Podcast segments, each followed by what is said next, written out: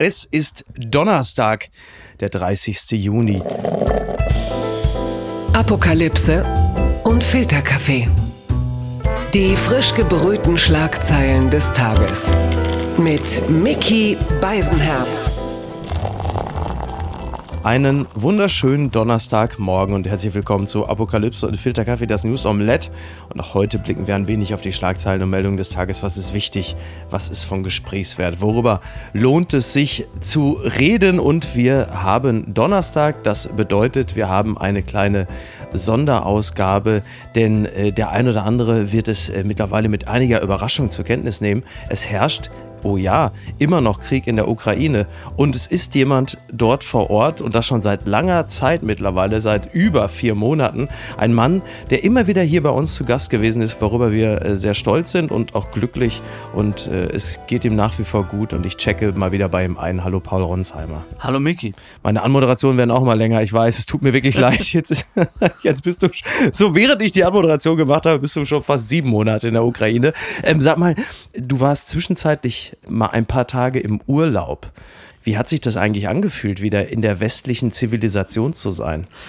Das war total absurd, muss ich sagen. Also ich bin dann nach Berlin gekommen und konnte auch nicht zu Hause wohnen, ähm, weil meine Wohnung gerade belegt war und bin dann in Urlaub gefahren, ein bisschen nach Frankreich mit Freunden. Ich, ich mache jetzt keine Julian Reichelt-Witze. Ich werde jetzt nicht sagen, dass Julian Reichelt bei dir zu Nein, tatsächlich, hat. also ich, ich, hätte es jetzt nicht gesagt, wenn du jetzt nicht eingelenkt hättest, aber ich habe ähm, natürlich ähm, Ukrainer bei mir wohnen lassen, ja. weil ich ja so viele Monate nicht da war. Ja, und, klar. Und die wollte ich jetzt nicht rauswerfen, wenn ich ein paar Tage sozusagen gerade in Deutschland war.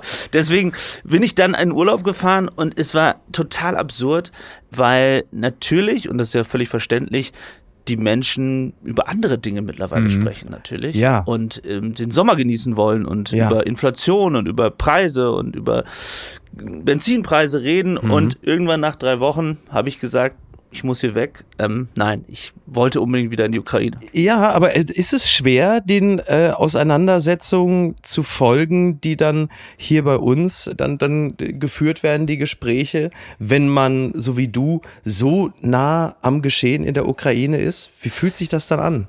Ich versuche mich da ehrlich gesagt immer zurückzuhalten, weil ich das irgendwie, wenn ich mich da so überhöhen würde und sagen würde, Leute, ich habe dies gesehen und jenes gesehen, mhm. dann kann man ja meistens mit jedem Gespräch aufhören. Ja, und das ja. wäre ja auch nicht fair. Und ich meine, es gibt ja wichtige Probleme. Wenn es den Krieg in der Ukraine nicht gäbe, Klar. würden wir über viele andere Dinge sprechen. Ja. Von daher will ich da auch niemanden judgen. Genau, dafür gibt es ja auch Twitter und das machen ja auch andere. genau so ist die übernehmen, die übernehmen das ja tatsächlich gerne. Wo bist du denn jetzt genau mittlerweile gerade? Ich bin in Kremenchuk. Ah ja, Und okay. hier ist der Ort, wo die Einkaufsmeile bombardiert worden ist. Exakt. Genau wo alle Russen Propaganda uns erzählen wollte, nein, da wurde nicht drauf geschossen. Ich war dort noch in der Nacht, als das passiert ja. ist und habe gesehen, wie dort Menschenteile, Leichenteile noch geborgen wurden, äh, mhm. wie Feuerwehr, Polizei dort drin war. Und besonders berührt hat mich am nächsten Tag, als wir im Krankenhaus waren von Kremenschuk. Und wir kamen dorthin und da saß Ludmilla an der Tür, völlig verzweifelt, hat geweint und hat uns ein Bild ihrer Tochter gezeigt, von Tatjana, 22, die dort gearbeitet hat in einem Handyshop. Und die sie immer noch nicht gefunden haben. Ja. Und sie hat gesagt, Tatjana wollte doch heiraten, sie hatte das ganze Leben vor sich.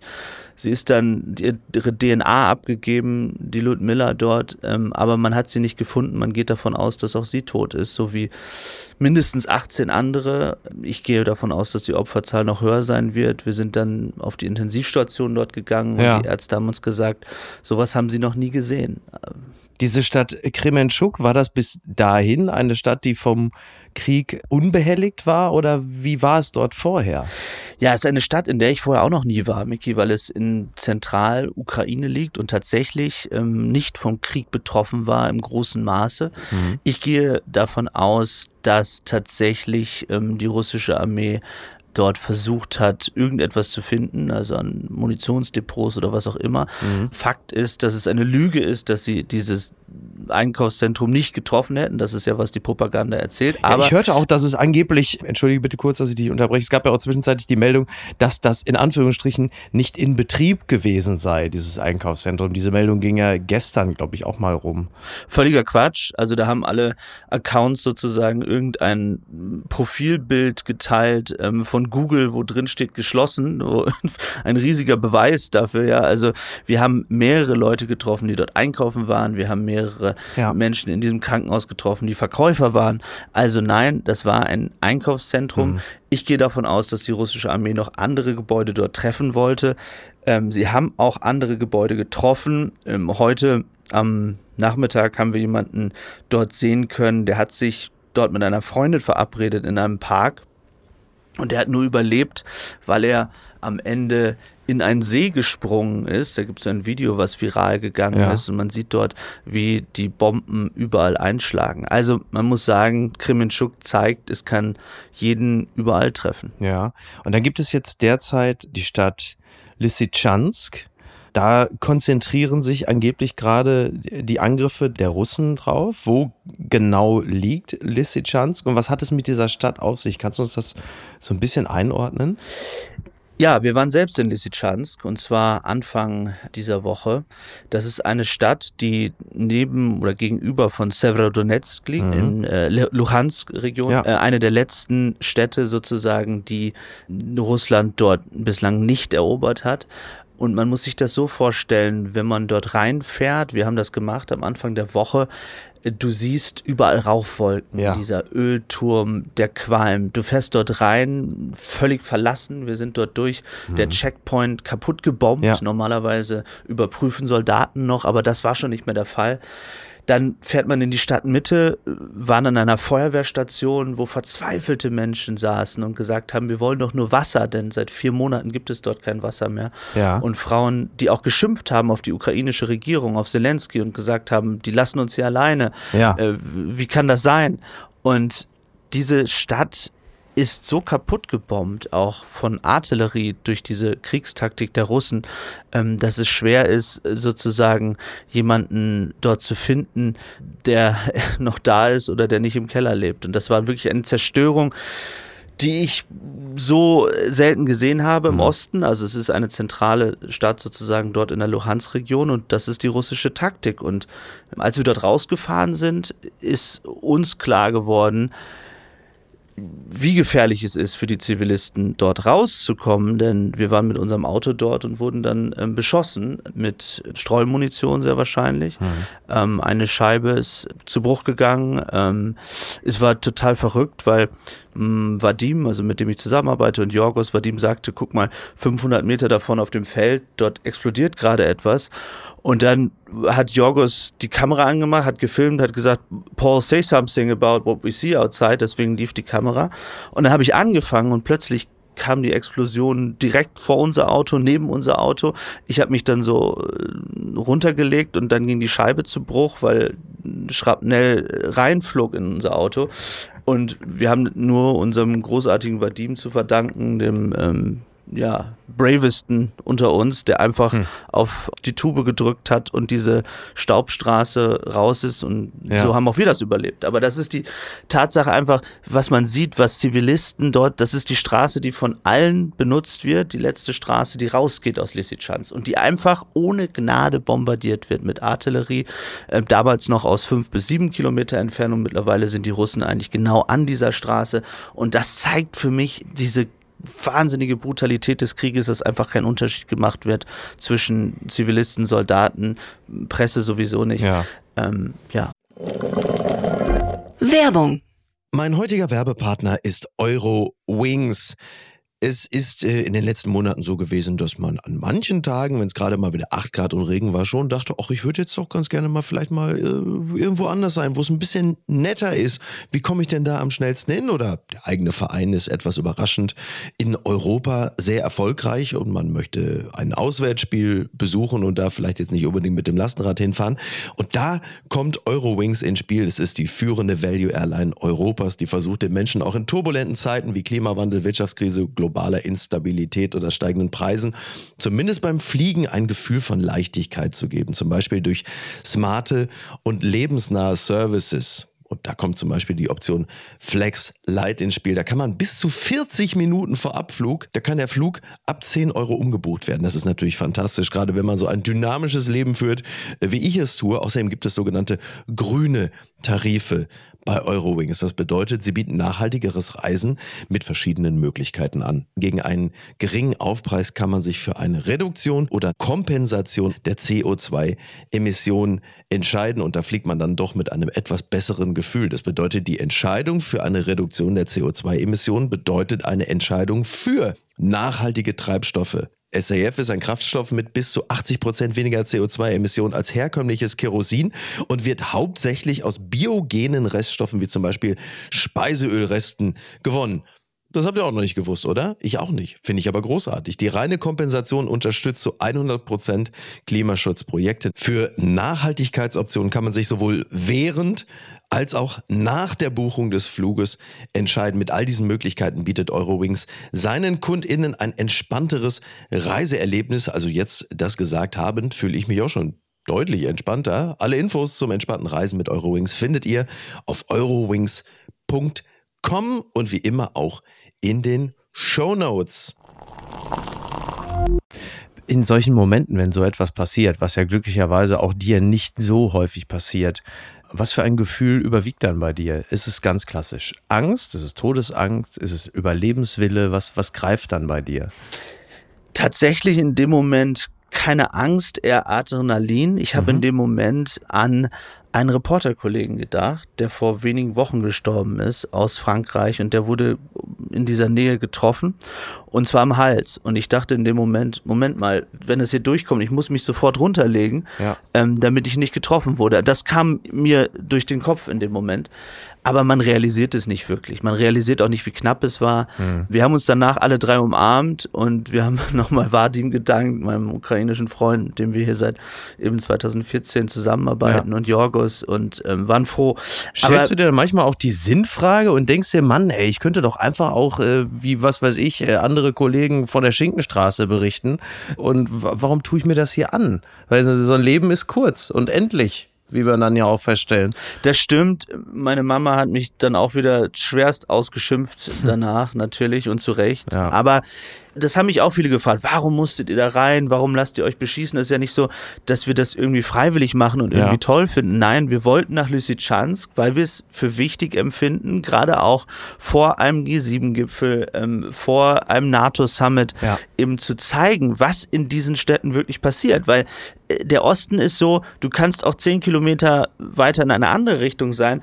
Äh, gut, da kann eine Rakete reinfliegen und so weiter, aber da bekommst du von diesem Krieg, von der ganzen Dramatik nichts mit. Wir sind dann durch Lysychansk gelaufen, Miki, an einem alten Kulturzentrum vorbei, das komplett von einem, von einem Flugzeug bombardiert worden war, von dem russischen. Und plötzlich tauchte ein Mann auf, über 70, so ein bisschen wie ein Geist fast, der durch diese Trümmer lief. Ja. Und er uns sagte, ich habe nichts zu essen, was macht Zelensky da? Also mhm. er hat bei den verbliebenen Menschen eine große Wut auf die ukrainische Regierung gespürt, ja. dass ihnen aus ihrer Sicht nicht genug geholfen wird. Mhm. Wie ist allgemein so, wenn man das überhaupt allgemein fassen kann, die Stimmungslage der Ukrainer gegenüber ihrem Präsidenten auch? Denn jetzt mittlerweile, der Krieg geht über vier Monate. Gibt es da mittlerweile auch geteilte Meinungen über die Art und Weise, wie der Krieg geführt wird oder ob der Krieg weitergeführt werden soll? Oder herrscht da große Geschlossenheit?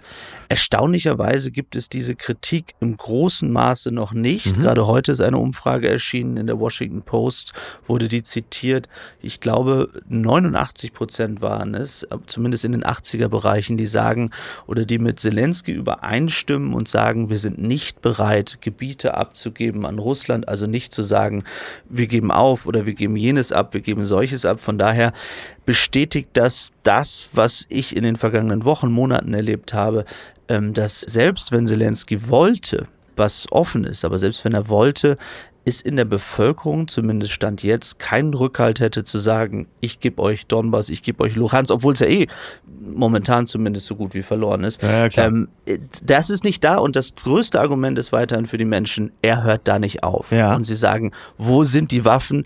Wir haben jetzt in dieser Woche dann das erste Mal tatsächlich dort eine deutsche Panzerhaubitze gesehen. Na guck, also ähm, bitte. ja, tatsächlich.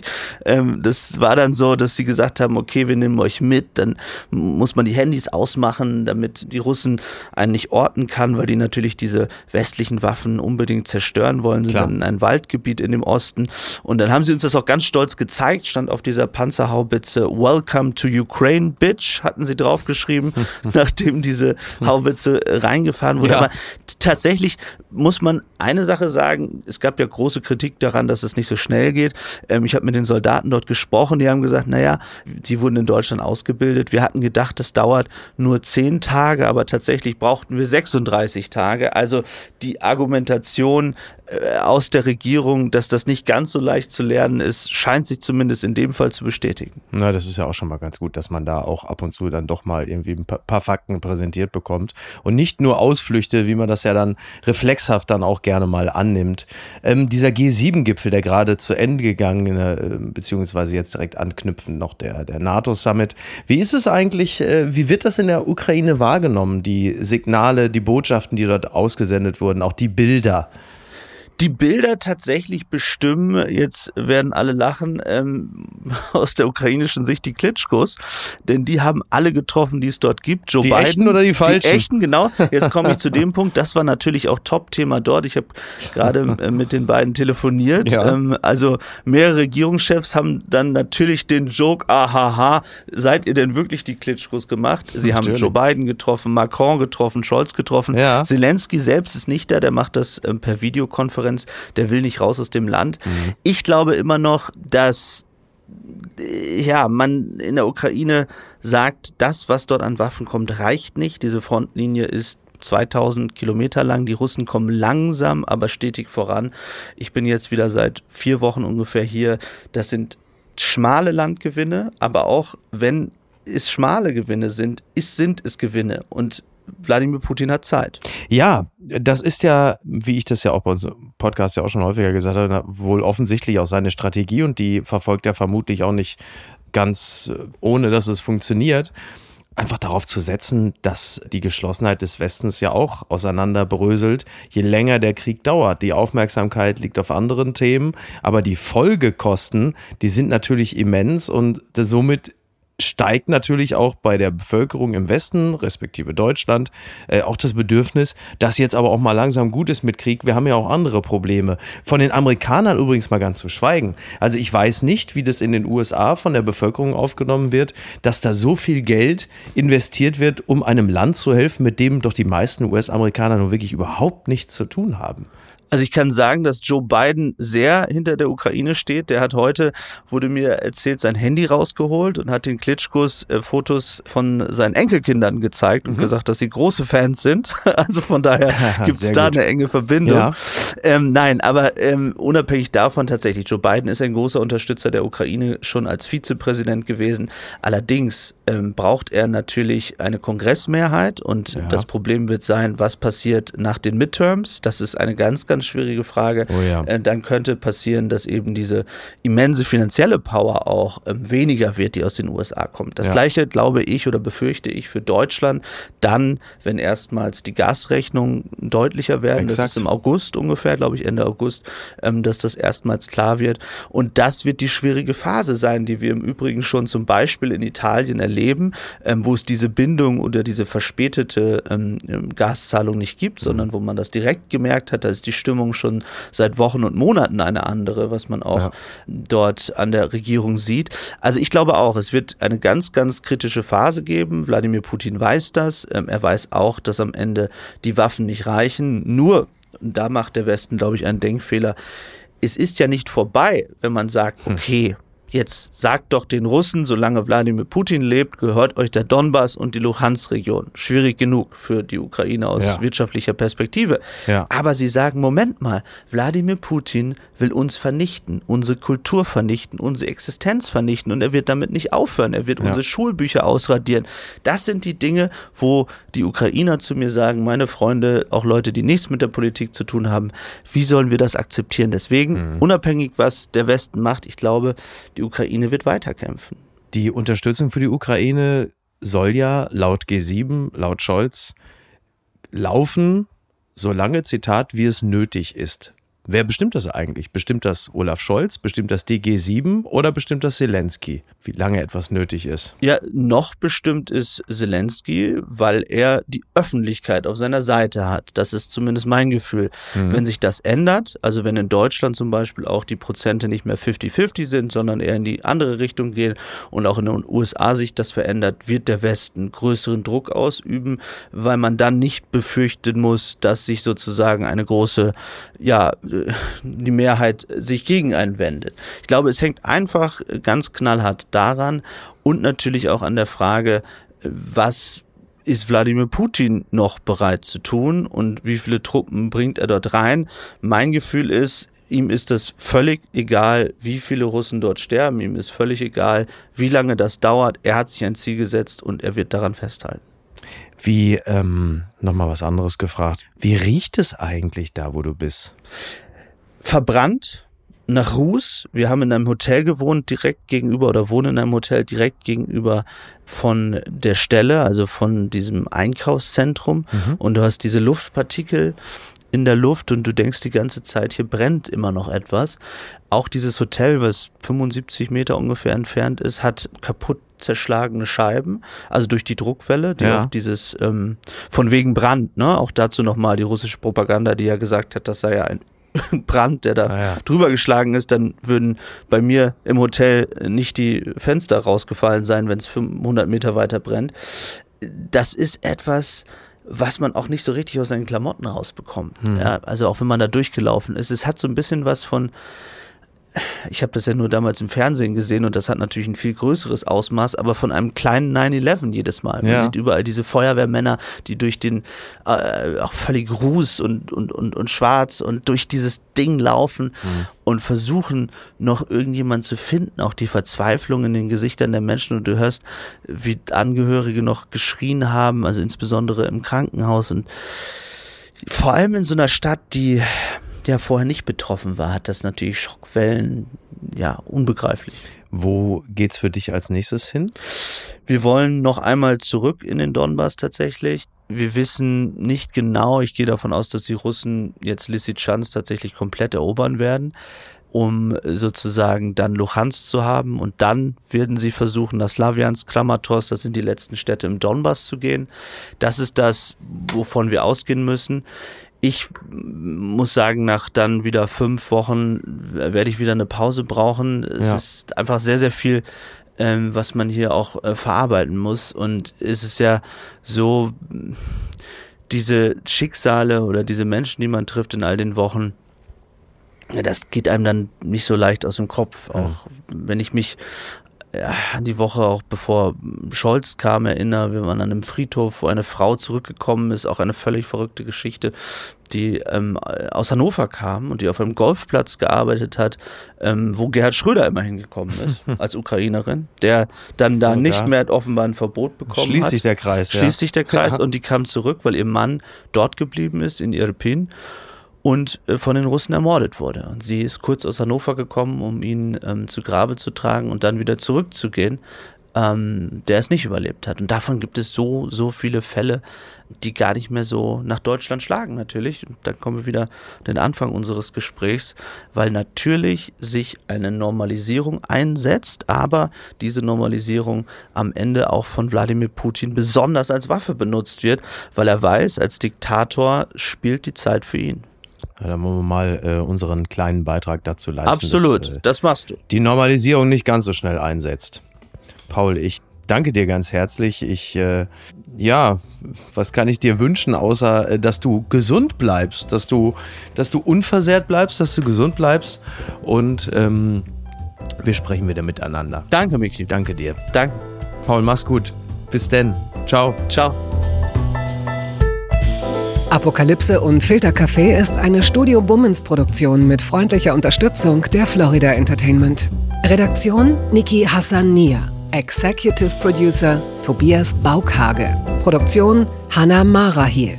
Ton und Schnitt Niki Fränking. Neue Episoden gibt es immer montags, mittwochs, freitags und samstags. Überall, wo es Podcasts gibt. Stimme der Vernunft und unerreicht gute Sprecherin der Rubriken Bettina Rust.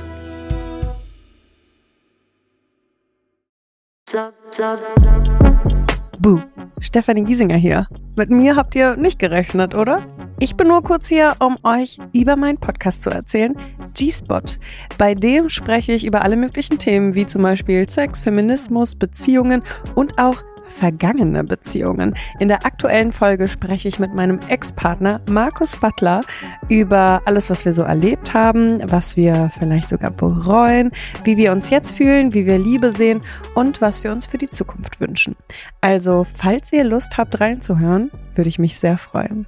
Bis dann!